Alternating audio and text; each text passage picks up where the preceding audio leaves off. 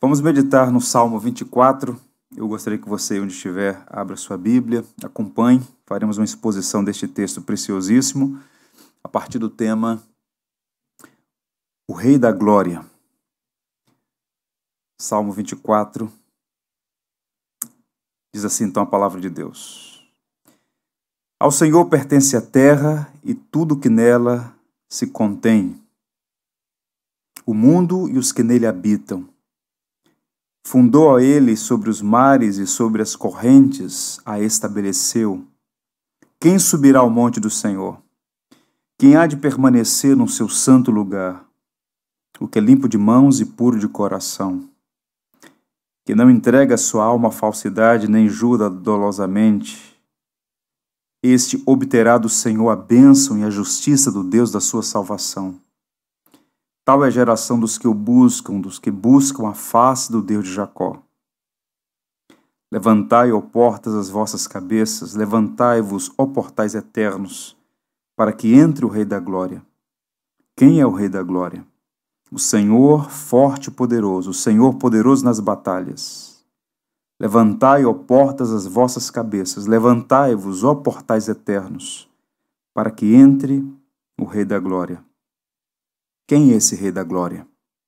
O Senhor dos Exércitos, ele é o Rei da Glória.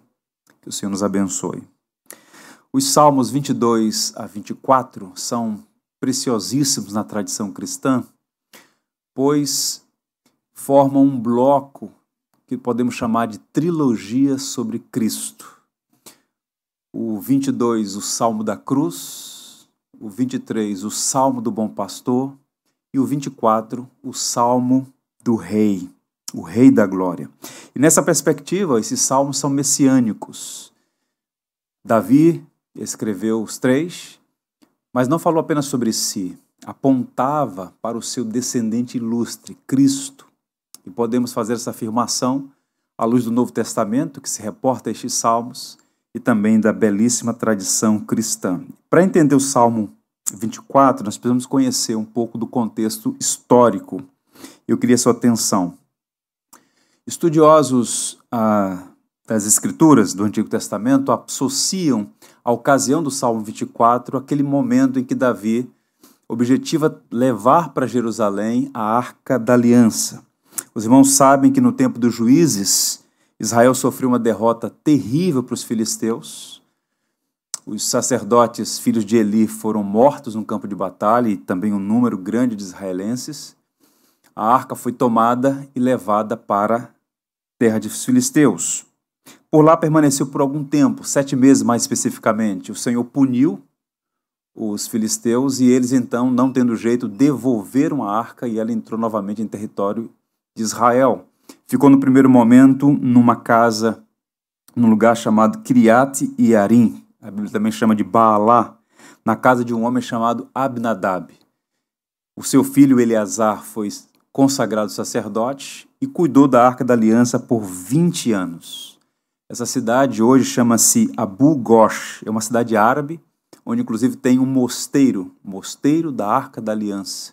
Fica a cerca de 80 quilômetros de Jerusalém. Então Davi tem esse projeto de levar a arca para a cidade e esse salmo ele é construído, ele é escrito nesse contexto. Criat Jearim, ah, antes de chegar nessa cidade, houve um incidente interessante porque a Bíblia vai dizer quando os filisteus enviaram a arca da aliança para Israel, a primeira cidade na fronteira era Bet-Semes. E os homens da cidade pegaram a arca e diz o texto bíblico que ela ficou por algum tempo antes de seguir para Criat Jearim. Pois bem, qual é o contexto desse salmo, contexto litúrgico? O salmo era cantado nas escrituras, em Jerusalém, nas manhãs de domingo. Há uma tradição que aponta que, mesmo nos dias de Davi, depois, ah, ele era cantado por ocasião das festividades durante a semana. Tempos depois, quando o templo foi construído, fazia parte da liturgia diária de Israel cantar alguns salmos. E baseado na teologia da criação, os judeus cantavam um salmo para cada dia da semana. Há um estudioso chamado Johann Meyer, em sua obra Entre os Dois Testamentos, que ele diz assim: Eles começavam com o Salmo 24 no domingo, o Salmo 48 na segunda-feira, o Salmo 82 na terça, o Salmo 94 na quarta, Salmo 81 na quinta, Salmo 93 na sexta e o Salmo 92 no sábado. Interessante que numa manhã de domingo o Salmo 24 era cantado em Jerusalém. E quando a gente olha a estrutura do salmo, a gente percebe uma dinâmica litúrgica muito interessante. Razão pela qual os estudiosos chamam de salmo antifônico, de antífona, versos cantados. Tente imaginar: você tem um grande coral cantando em procissão pelas ruas de Jerusalém, em direção ao templo no Monte Sião. E o cântico da manhã de domingo era justamente o Salmo 24, no primeiro dia da semana. E havia uma dinâmica de perguntas e respostas. O coral, o ministro de música e o povo interagindo. Uma dinâmica seria mais ou menos assim: o coral iniciava cantando os dois primeiros versos, o dirigente fazia algumas perguntas, estão aí nos versos 3, 8 e 10, e o povo também respondia cantando.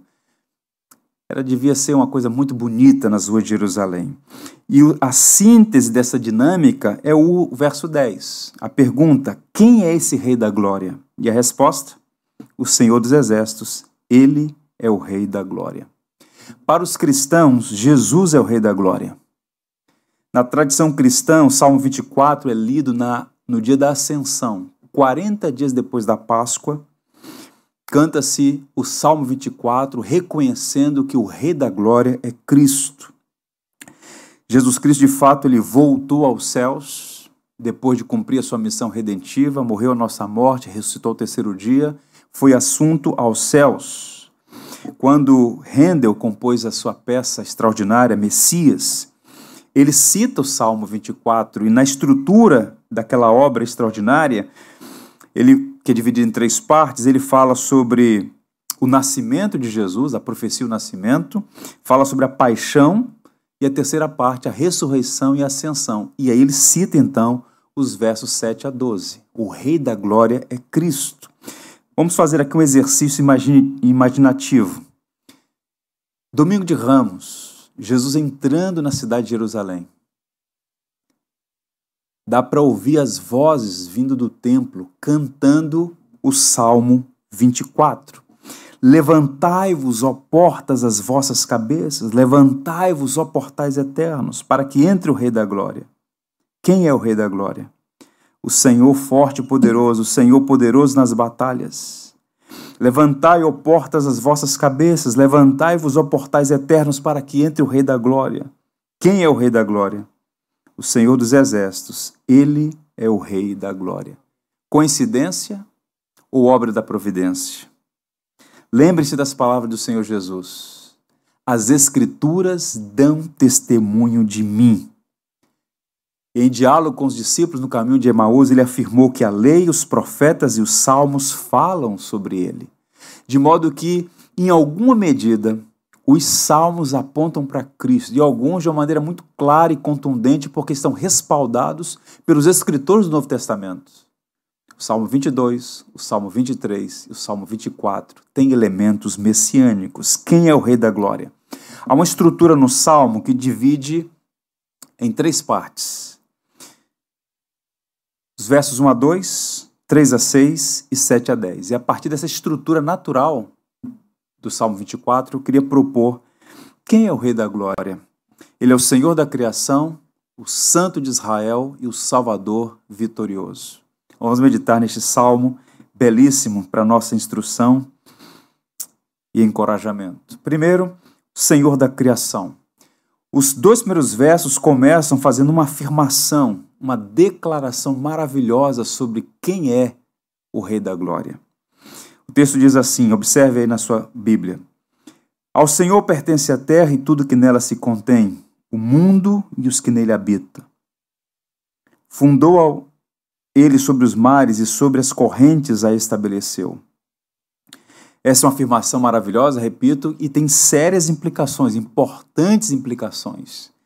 Observe que começa com Deus, com o Criador, com o sustentador, o dono de todas as coisas.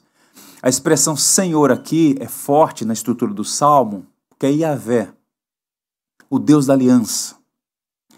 Indica que o Deus que se revelou a Abraão, aos patriarcas, a Moisés, como sendo o único vivo e verdadeiro Deus, ele é o dono de toda a criação, porque todas as coisas foram criadas por ele e para ele. A terra e tudo que nela está, todo mundo, seus habitantes, tudo, absolutamente tudo, pertence a Deus. Há uma versão corrigida, Almeida corrigida, que diz: Do Senhor é a terra e a sua plenitude, isto é, todas as coisas. Tudo pertence de fato a Deus. Ele criou e sustenta tudo pela força do seu poder. Agora observe uma coisa bem interessante nessa passagem. Dois verbos usados no verbo no verso 2. Fundou e estabeleceu. Indicando que tanto a criação quanto o sustento dela provém de Deus. É Deus quem cria e sustenta todas as coisas. O Salmo 24, portanto, é um tributo a Deus por seus atos criativos e pelo seu poder mantenedor. Agora imagine isso no contexto litúrgico de Israel. Salmo sendo cantado no domingo, começando a semana. A arca entronizada na cidade de Jerusalém e eles cantando que do Senhor é a terra e a sua plenitude, o mundo e tudo que nele habita. Portanto, a teologia da criação ela é uma pedra fundamental no edifício da fé cristã. E esta compreensão da teologia cristã da criação encoraja-nos a piedade e inspira o louvor a Deus. Eu poderia fazer aqui algumas aplicações, deixe fazer pelo menos duas. A criação, irmãos, é o teatro da glória de Deus e a terra é o seu palco mais glorioso. O Deus invisível, e a Bíblia diz que Deus é invisível, revestiu-se da criação para exibir a sua glória, para mostrar a majestade do seu poder. E é impressionante porque, à medida que a ciência avança em suas descobertas sobre a vastidão do universo, tão complexo e gigantesco, mais impressionados nós ficamos com o poder, com a grandeza de Deus. Sabe-se hoje, embora essa pergunta tenha sido feita pela primeira vez por Arquimedes, 300 anos antes de Cristo, mas hoje sabemos que há tantas estrelas no céu quanto grãos de areia nas praias da terra. É uma coisa impressionante. Só na Via Láctea, a galáxia onde nos encontramos, há de 200 a 400 bilhões de estrelas. É uma coisa impressionante. Num mundo em que há 10 mil galáxias, só na nossa há quase 400 bilhões de estrelas. Tudo isso criado por ele e para ele. Os números são absolutamente insondáveis. Mas o que me chama a atenção não é apenas a insondável grandeza do universo no qual estamos inseridos, criados por Deus, mas de todo esse vasto e insondável universo, Deus escolheu a Terra para ser esfera de sua atividade. Nosso planeta foi escolhido para ser o palco maior da sua glória. Sua vida na Terra, meus irmãos. Só aqui os pássaros cantam e as flores nascem.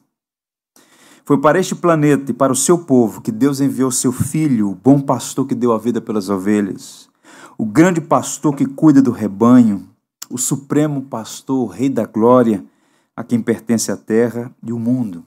Isso não é maravilhoso? Numa época de tanta instabilidade e incerteza, saber que nós servimos aquele que criou todas as coisas. E por ter criado todas as coisas, sustentá-las em Suas mãos, manter tudo isso, podemos confiar que Ele cuida de nós em todo o tempo. Abraham Kuyper, fundador da Universidade Livre de Amsterdã, grande teólogo, que também foi primeiro-ministro da Holanda, ele disse uma coisa muito interessante. Abre aspas. Não há um único centímetro quadrado em todos os domínios de nossa existência sobre os quais Cristo, que é soberano sobre tudo, não clame, é meu. Tudo pertence a Ele. Tudo, absolutamente tudo. Tudo pertence ao Rei da Glória por direito de criação e por doação do Pai. Davi, aqui no Salmo 24, como profeta, Pedro chama de profeta, diz que ele fundou-a e a estabeleceu, confirmando, portanto, que João teria, diria no futuro: todas as coisas foram criadas por intermédio dele, sem ele nada do que foi feito se fez. Cristo é o agente da criação, aquele que sustenta todas as coisas pelo poder da sua palavra.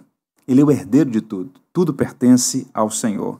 É por isso que nós, todos os dias da nossa vida, de uma maneira especial, nos cultos públicos, nas manhãs de domingo, nos reunimos para adorar o Criador. Deus criou todas as coisas. A Ele pertence tudo, inclusive a nossa vida. E nós cristãos pertencemos a Ele duas vezes. Primeiro, porque Ele nos criou, depois, porque nos comprou para si, com o sangue de seu precioso Filho.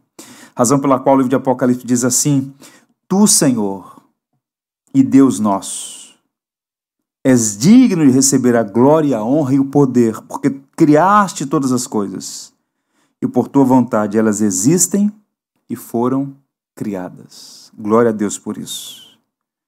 Então a terra é o palco maior onde Deus exibe a sua glória. Uma outra aplicação, nós somos chamados a desfrutar da bondade de Deus como convidados no mundo que ele criou. O texto é claro: a terra pertence a Deus.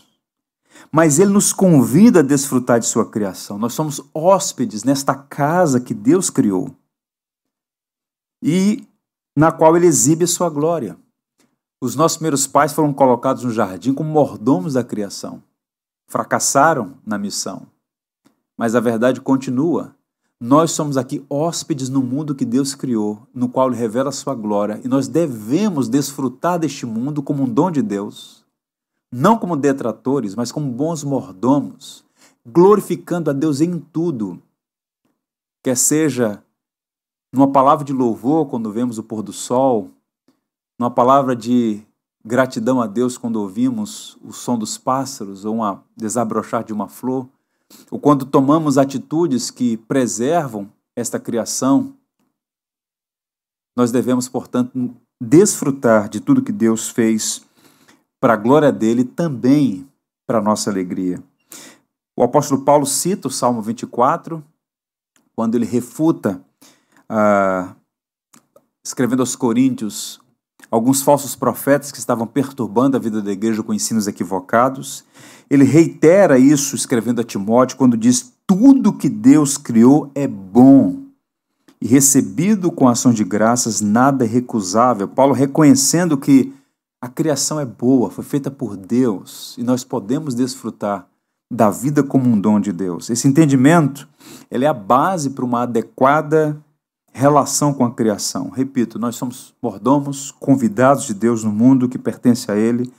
Devemos desfrutar de tudo com cuidado, com zelo, com gratidão pela benção de estarmos aqui. Portanto, fique sem encorajamento, celebre a vida como um dom de Deus. Aproveite seu tempo como hóspede do Criador neste mundo que Ele criou, para a glória dele, também para a nossa alegria. Essa é a primeira parte do salmo. A partir dos versos, verso 3, nós encontramos uma outra seção, outro bloco, que fala sobre o Santo de Israel. Quem é o Rei da Glória? Sim, ele é o Criador, ele também é o Santo de Israel. Observe os, o primeiro verso. Quem subirá ao monte do Senhor? Quem há de permanecer no seu santo lugar? O salmista aqui começa com uma pergunta que só pode ser compreendida no seu contexto. Alguém já disse que a Bíblia é como um bisturi. Na mão da pessoa certa, salva. Na mão da pessoa errada, mata. Há critérios para fazer uma adequada interpretação da Bíblia. E esta pergunta é o coração do salmo. Quem subirá ao monte do Senhor? Quem há de permanecer no seu santo lugar? Qual a resposta para isso? Nós sabemos que toda a terra pertence ao Senhor. Do Senhor a terra é a sua plenitude. Mas, observe, há um certo monte que é seu em um sentido especial. Todas as coisas, visíveis e invisíveis, são dele. por direito, ele as criou. Mas de tudo que ele fez, há um lugar que ele reservou de uma maneira especial. No verso 3 é chamado de Monte do Senhor, santo lugar. O Monte Sião, onde a arca, que era símbolo da sua presença, fora abrigada por muito tempo. E aqui a gente entra nesse tema da arca.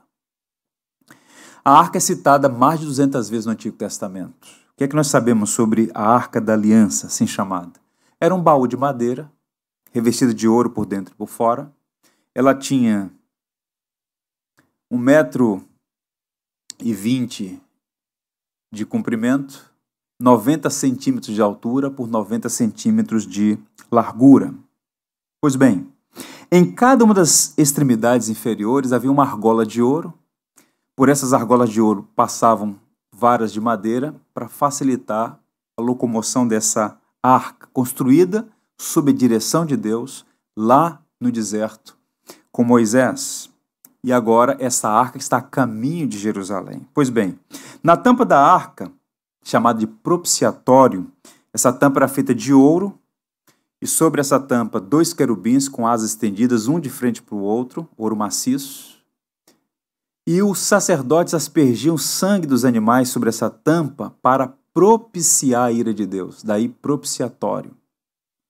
Dentro da arca havia as tábuas da lei, os dez mandamentos, razão pela qual às vezes é chamada de arca do testemunho.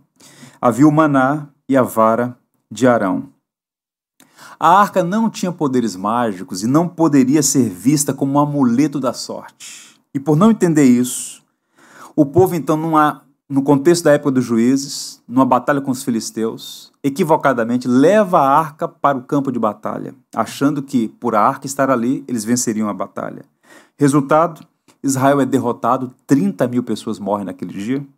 Os sacerdotes, filhos de Eli, são mortos, Ofni e Finéias, e a arca é levada pelos filisteus.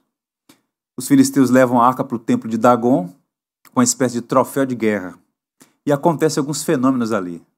Pela manhã, Dagon está curvado, começam a surgir problemas de saúde entre os filisteus. Eles percebem que a ira de Deus, e depois de sete meses, depois da arca percorrer algumas cidades, eles decidem então enviar a arca de volta para Israel. A cidade limítrofe entre a Filistia e Israel é uma cidade chamada Bet-Semes. A arca chega ali. Os homens pegam a arca. E o texto bíblico diz lá em 1 Samuel 6 que 70 homens abriram a arca, olharam para dentro da arca. Resultado, eles morreram. E os anciãos da cidade ficaram apavorados. E eles fizeram uma pergunta que Davi está respondendo décadas depois no Salmo 24. Qual é a pergunta que eles fizeram? Quem poderia estar perante o Senhor, esse Deus Santo? Considerando a santidade de Deus, quem pode comparecer e permanecer diante do Senhor? A arca não é Deus, mas a arca simboliza, representa a presença santíssima de Deus. A arca enviada à casa de Abinadab, em Kiriat e Arim. Eleazar, como eu já disse, é consagrado para guardar a arca, e ali ela permanece por 20 anos. Quando Davi é consagrado rei em todo Israel, porque por sete anos ele foi rei apenas em Hebron, ele então objetiva levar a arca para Jerusalém, a capital do reino. E os filhos de Abinadab, dois sacerdotes chamados Uzai e Aiô, estão levando a arca para a cidade de Jerusalém, a pedido de Davi. Há uma comitiva fazendo esse trabalho. E aí, os dois sacerdotes, por tocarem na arca, o texto vai dizer, por falta de reverência, morrem. Davi fica profundamente entristecido e a arca vai parar na casa de um homem chamado Obed-Edom.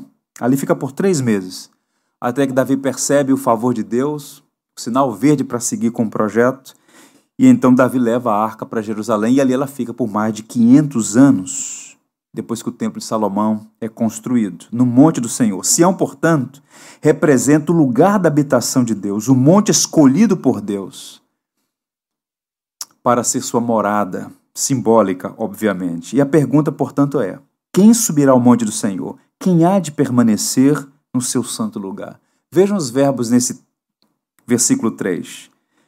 Subir e permanecer. Quem pode se achegar a Deus e quem pode permanecer na presença de Deus? O Deus que, segundo Abacuque, é tão puro de olhos que não pode contemplar o mal. Parece para nós hoje estranho, até caprichoso, pessoas morrendo por tocar numa arca, por, pra, por olhar para dentro dela. Mas essa arca simboliza a santidade de Deus, a sua presença. João diz que homem nenhum jamais viu a Deus. As indagações apontam para o caráter do adorador que se aproxima do santuário para a habitação de Deus. Quem está habilitado para entrar na presença do Santo de Israel que criou os céus e a terra e todas as coisas que nela habitam? E o texto vai responder: quem é a pessoa? Qual é o perfil da pessoa que pode entrar e permanecer na presença de Deus? Versos 4 e 5. O que é limpo de mãos e puro de coração que não entrega sua alma à falsidade, nem jura dolosamente. E este obterá do Senhor a bênção e a justiça do Deus da sua salvação. Nós encontramos nesses versos critérios para subir e permanecer na presença de Deus. A linguagem aqui não é metafórica apenas. Observe: Monte Sião é um lugar alto. Subir à presença de Deus e permanecer ali. Quatro critérios. Primeiro, conduta íntegra limpo de mãos. A linguagem empregada aqui possivelmente é uma alusão ao rito de purificação dos sacerdotes e levitas. Eles deveriam estar cerimonialmente puros e a lei prescrevia os procedimentos, os rituais de purificação. Eles deveriam estar habilitados para comparecer diante do Senhor no seu serviço. Tiago, o apóstolo, na sua carta no Novo Testamento, ele era judeu, conhecia bem todas essas dinâmicas, essas tradições, esses ensinos. Ele diz assim: limpai as mãos, pecadores. Tanto o Salmo 24 quanto no Salmo 15 e em muitas outras passagens do Novo Testamento, mãos limpas significam ou tem uma referência para integridade moral. Quem pode comparecer diante de Deus? Pessoas íntegras eu fico pensando nesse tempo de pandemia, os hábitos de higiene estão sendo criteriosamente observados. Lavar as mãos e usar álcool em gel são práticas que agora fazem parte da vida diária das pessoas, o tempo inteiro. Mas deixa eu lhe dizer uma coisa: há uma bactéria que água e sabão não podem limpar. Há um vírus que nenhum tipo de álcool pode te proteger são as lágrimas de um genuíno arrependimento por enxergar a face de Cristo como seu único Salvador é que podem nos lavar e nos purificar dos nossos pecados. Confiança total em Cristo como nosso único refúgio, como nossa única salvação. Somente Cristo pode de fato nos purificar de toda injustiça e nos redimir dos nossos pecados. Segundo critério que ele aponta aqui, pensamentos e desejos santos, pureza de coração. Essa é a linguagem que ele usa. A integridade moral deve vir acompanhada de um coração santificado, testado pela pureza do desejo. As mãos limpas são insuficientes se o coração está sujo. Em outras palavras, um comportamento ético sem a pureza da alma é religiosidade, é uma capa. Então, externamente está ali um homem correto, um homem justo, um homem íntegro, tem boa reputação. Mas a alma, o coração, as intenções, os desejos não são puros. Na contramão daqueles que estavam satisfeitos com a limpeza exterior e se ufanavam de terem boa reputação, Jesus disse assim: Bem-aventurados os puros de coração, porque verão a Deus. Você é puro de coração? Seus pensamentos podem ser exibidos na tela da sua televisão da sua casa. Terceiro critério, não tem compromisso com a idolatria. Ele diz assim: que não entrega sua alma à falsidade. A palavra falsidade aqui é uma referência à idolatria, tanto é que em algumas versões, respeitando aí o texto hebraico, a expressão é que não entrega sua alma à vaidade. O termo hebraico aqui é aplicado a deuses falsos. O ídolo é vaidade, aquilo que é vazio, que é nulo, que é falso. Portanto, quem subirá ao monte do Senhor? Quem há de permanecer no seu santo lugar? Aquele cujo coração não há deuses. Aquele cujo coração é totalmente do Senhor, afeiçoado ao seu Deus, único e verdadeiro Deus. E quarto critério, que não tem compromisso com a mentira, nem jura dolosamente.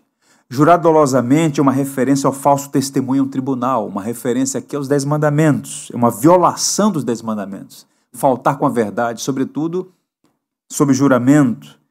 Mas aplica-se também a qualquer tipo de dissimulação. Jurar dolosamente aponta para intenção maligna.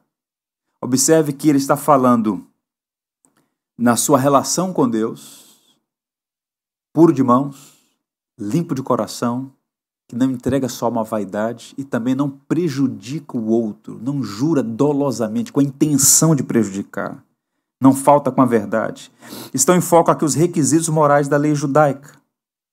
E aí o texto diz: Este, o homem que guarda esses critérios, está habilitado este obterá do Senhor a bênção e a justiça do Deus da sua salvação. Em outras palavras, este será recompensado. Esse verso, irmãos, nos coloca diante de uma bifurcação teológica de alta densidade na história da igreja cristã. Temos aqui um dilema para resolver. É o ponto que divide o, o evangelho de toda e qualquer religião. Perguntas. Quem pode obter a bênção de Deus, a justiça dele, por atender esses critérios? Você é limpo de mãos? É puro de coração? Você jamais incorreu em idolatria? O tempo todo, full time, Deus e somente Deus é o amado de sua alma? Você nunca faltou com a verdade? O Salmo 24 não pretende pavimentar um caminho meritório para sermos abençoados por Deus.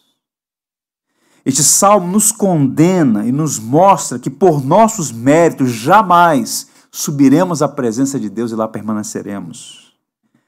A Bíblia ensina que todos pecaram e destituídos estão da glória de Deus. O profeta Isaías chega a dizer, num tom muito forte, que as nossas obras, por melhores que sejam, são trapos de imundície e Paulo as comparou a excremento. Palavras fortes para dizer o seguinte: não é por mérito que você vai subir à presença dele e permanecer diante do Deus Santo. Veja o caso de Isaías. Isaías, quando teve uma visão do Senhor em seu alto e sublime trono, ele viu e ouviu anjos de Deus fazendo uma declaração extraordinária: Santo, Santo, Santo é o Senhor. Senhor dos exércitos, toda a terra está cheia da sua glória. Imediatamente ao ver quem Deus é, o santo, em contraste com quem ele, Isaías, é, ele diz: Ai de mim, porque eu sou um homem de impuros lábios e habito no meio de um povo de impuros lábios. A nossa dificuldade com certas coisas, que a Bíblia apresenta com clareza, em certo sentido, é porque nós não temos uma visão da santidade de Deus. Nós achamos que Deus é nosso servo. E Deus existe para atender aos nossos caprichos e desejos. Mas Deus é o autossuficiente, autoexistente, aquele que por toda a eternidade, na pessoa do Pai, do Filho e do Espírito, viveu, vive e viverá suficiente em si mesmo, não precisa de nada de ninguém. Santíssimo, justo em todos os seus caminhos de modo que tudo que Deus faz em nosso favor é um ato de graça. Há um contraste entre quem Deus é e quem nós somos. O que os homens de Bet-Semes disseram quando aqueles 70 foram mortos por irreverência diante da presença de Deus simbolizada na arca, quem pode comparecer diante de Deus tão santo? Quem subirá ao monte do Senhor? Quem há de permanecer no seu santo lugar? Pedro, quando teve aquela experiência com Jesus, nas margens do Mar da Galiléia, que viu a glória de Cristo naqueles milagres, Pedro diz: Retira-te de mim, porque sou pecador. O espanto diante desse contraste entre quem Deus é e quem nós somos. Meus irmãos, só há uma pessoa plenamente limpo de mãos e totalmente puro de coração, que jamais se curvou diante de ídolos e nunca mentiu em sua vida. Somente Cristo está habilitado a comparecer diante de Deus e a permanecer na presença do Senhor. Só podemos comparecer diante de Deus pelos méritos de Jesus Cristo. Quando celebramos o Natal e a Páscoa, por exemplo, as duas grandes festas cristãs, estamos louvando a Deus. O Deus que criou todas as coisas. O Deus a quem pertence a terra e a sua plenitude. Porque ele enviou seu filho, o único ser habilitado, qualificado para nos redimir dos pecados e nos dar acesso livre a Deus. O bom pastor que dá a vida pelas ovelhas, cuida delas, está à direita de Deus intercede em favor do rebanho. Portanto, a justiça de Deus não é algo que a gente conquista, é uma dádiva que a gente recebe. Por isso eu quero apelar a você aqui nessa manhã. Confie no Evangelho e somente no Evangelho. Cristo e somente Cristo é que nos dá acesso a Deus. Portanto, ele diz: tal é a geração dos que buscam, que o buscam, dos que buscam a face do Deus de Jacó. Davi está falando aqui daquilo que nós podemos chamar de a linhagem da graça. A geração dos salvos que buscam a Deus. A bênção de Deus está sobre os que o buscam. Este povo remido, alcançado pela graça soberana. É muito instrutivo e uma grande ilustração aqui para nós a menção do patriarca Jacó. Essa menção ilustra, reforça e amplia o entendimento que a salvação é pela graça. Eu pergunto para vocês, conhecendo um pouquinho da história de Jacó. Jacó foi um homem limpo de mãos? Foi um homem puro de coração? Jacó não teve tantos ídolos na sua história? Jacó não faltou com a verdade? Inclusive, ao seu próprio pai no leito de morte, mentindo descaradamente. Portanto, o que a gente vê aqui ao associar Deus de Jacó, Davi está apontando que a graça está brilhando com intensidade sobre Jacó. Deus salvou a Jacó e permitiu ser chamado de Deus de Jacó, porque não é o mérito da pessoa, é a graça de Deus. Ninguém sobe ao Monte Sião. Ninguém permanece na presença de Deus pelos seus méritos. Ninguém tem as mãos limpas. Ninguém tem um coração puro. Ninguém tem um coração que ame a Deus totalmente. Ninguém fala a verdade sempre. Eu estou dizendo essas coisas não para incentivá-lo ao erro, porque o salvo, embora seja salvo pela graça, ele é chamado à prática das boas obras. Devemos ser íntegros. Devemos buscar a pureza nas nossas intenções. Devemos amar a Deus de todo o nosso coração. Devemos falar sempre a verdade. Mas não são estas coisas que nos salvam, porque jamais cumpriremos perfeitamente nenhuma delas. A salvação é pela graça. O que o Davi está ensinando aqui é que somente o Rei da Glória pode subir e permanecer na presença de Deus. E quem está nele, na pessoa de Cristo, é habilitado e recebe a graça de comparecer. Eugene Peterson diz assim: a graça não procura feitos que mereçam amor. A graça opera em separado da resposta ou a capacidade do indivíduo. A graça de Deus é unilateral. Graça é Deus se dando em plena aceitação de alguém que não a merece. Jamais poderá adquiri-la e jamais poderá pagá-la. É graça do início ao fim. Portanto, quem é o Rei da Glória? É o Criador? Sim, é o nosso maravilhoso Criador que fez todas as coisas para exibir a grandeza do seu poder. Ele é também o Santo. E por fim, ele é o Salvador vitorioso.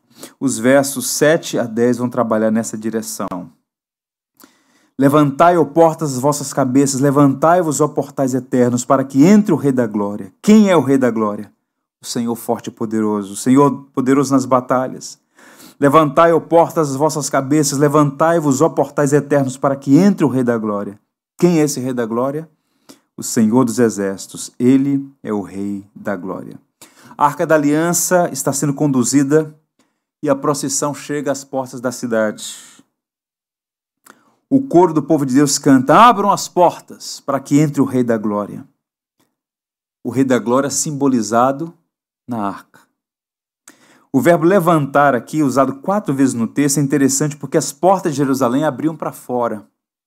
Havia espaço suficiente para fazer esse movimento, sem que os levitas precisassem levantar as vergas das portas. Essa expressão que está apontando uma ideia de dai boas-vindas ao Senhor de todo o coração, aclamai o Rei da Glória. Por isso que repete-se. Na poesia hebraica, repetição é ênfase. Levantai, ó portas, as vossas cabeças, levantai-vos, ó portais eternos. Ou seja, recebam o Rei, aclamem ao Rei, o Rei da Glória. Por cinco vezes ele é chamado de o Rei da Glória. Esta arca da aliança que representa a Deus está sendo aqui conduzida para Jerusalém, colocada no Monte Sião, onde simbolicamente Deus faz sua morada. E a pergunta: quem subirá ao monte do Senhor? Quem há de permanecer no seu santo lugar? O Rei, o Rei da Glória. Observe a nomenclatura, os termos que Davi usa nesse episódio, lá em 2 Samuel. Tornou Davi a juntar todos os escolhidos de Israel em um número de 30 mil. Dispôs-se e com todo o povo que tinha consigo partiu de Baalá, de Judá, Kiriat Jearim, para levarem de lá para cima a arca de Deus, sobre a qual se invoca o nome, o nome do Senhor dos Exércitos, que, que se assenta acima dos querubins. A arca não é Deus, ela representa Deus. E quando o texto diz: abram as portas para que entre o Rei da Glória, este Rei da Glória, de fato entrou em Jerusalém num domingo de ramos. E é por isso que Paulo cita esse salmo dizendo assim: se os poderosos deste mundo soubessem quem é o Rei da Glória, não teriam crucificado. O Rei da Glória veio, o Rei da Glória é Cristo. Observe que aqui uma declaração, uma pergunta e resposta, naquela dinâmica litúrgica. Há perguntas sendo feitas e respostas sendo dadas. E uma das respostas mais interessantes é a seguinte: quem é o Rei da Glória? Ele é adjetiva, ele é forte poderoso, glorioso. Senhor dos exércitos, né? Yahvé Sebaot. O Deus que controla as potestades celestiais, é o Senhor do mundo. Trezentas vezes citados no Antigo Testamento essa expressão. Quem é o Senhor? É o Senhor dos exércitos, que tem domínio, força, poder. O Deus vivo que escolheu Israel e lutou em favor do seu povo. O Deus que dá sequência à sua história de redenção, que cria sustenta e redime a criação. Não apenas pessoas, mas a criação inteira será redimida. Razão pela qual o profeta Zacarias, ele diz assim, lá no capítulo 14, verso 9: O Senhor será rei sobre toda a terra. Naquele dia, um só será o Senhor, e um só será o seu nome. Louvado seja o nome do Senhor Jesus Cristo. Ele é o Rei da glória. Jesus Cristo é o Rei da Glória. Você o conhece? Ele é o Rei da sua vida, ele é o seu Senhor. Observe, recapitulando esse salmo, ele fala do Rei da Glória. O Rei da Glória criou todas as coisas e por isso todas as coisas pertencem a Ele, a terra e a sua plenitude. Este Deus é santo, tão santo, tão puro de olhos que não pode contemplar o mal. Há critérios para se estar diante dele. Critérios que foram estabelecidos na sua lei que nenhum homem por si mesmo pode atender a esses critérios. Mas a boa notícia do Evangelho é que, inabilitados em nós mesmos para nos aproximar diante de Deus e permanecer junto à Sua presença, Ele nos enviou o Rei da Glória.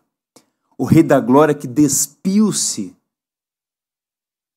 e não apegando-se às prerrogativas de Sua Excelência, humilha-se até a morte morte de cruz. É sepultado por nossos pecados, mas ao terceiro dia ressuscitou. Foi assunto aos céus, ele vive, ele reina, ele voltará. A Bíblia diz que todo olho verá, todo joelho se dobrará, toda língua confessará que Jesus Cristo é o Senhor, que Jesus Cristo é o Rei da Glória. Eu quero encerrar lendo um comentário do Spurgeon que eu acho oportuno e bem pastoral para todos aqueles que ouvem nessa hora. É possível que você esteja dizendo: Eu jamais entrarei no céu de Deus, pois eu não tenho mãos limpas, nem coração puro. Olhe então para Cristo, que já subiu ao Santo Monte. Ele entrou como predecessor daqueles que nele confiam. Siga os seus passos, descanse em seu mérito. Ele vai triunfante até o céu, e até lá você irá também, se nele confiar. Confie no Rei da Glória. Abrace o Evangelho. Você terá alegrias aqui e extraordinárias alegrias no porvir. Há um hino no cantor cristão, é o hino 60, cantado em nossa tradição há décadas no Brasil. Diz assim: Saudai o nome de Jesus, arcanjos vos prostrai. Arcanjo vos prostai, o Filho do glorioso Deus. Ó escolhida geração do bom eterno Pai, do bom e eterno Pai, o grande autor da salvação. Ó perdoados por Jesus, alegres adorai. Alegres adorai o Deus de paz, o Deus de luz. Ó raça, tribos e nações, ao Rei divino honrai. Ao Rei divino honrai, a quem quebrou os vis grilhões. Com glória, com glória, Glória, glória, com glória coroai. Que Cristo seja o Rei da glória em sua vida e sua família. Que Deus os abençoe. Por tudo que tens feito, tudo que vais fazer, por tuas promessas e tudo que és, eu quero te agradecer com todo o meu ser. agradeço,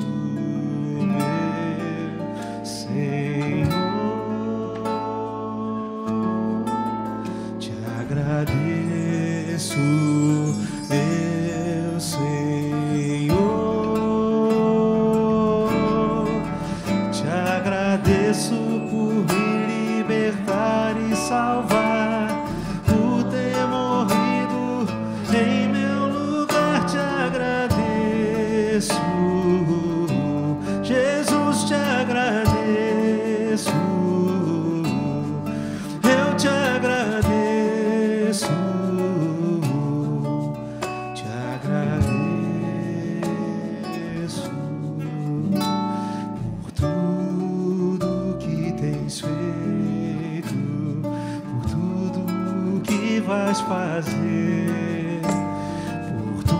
tuas promessas e tudo que és. Eu quero te agradecer com todo o meu ser. E aí? Te agradeço,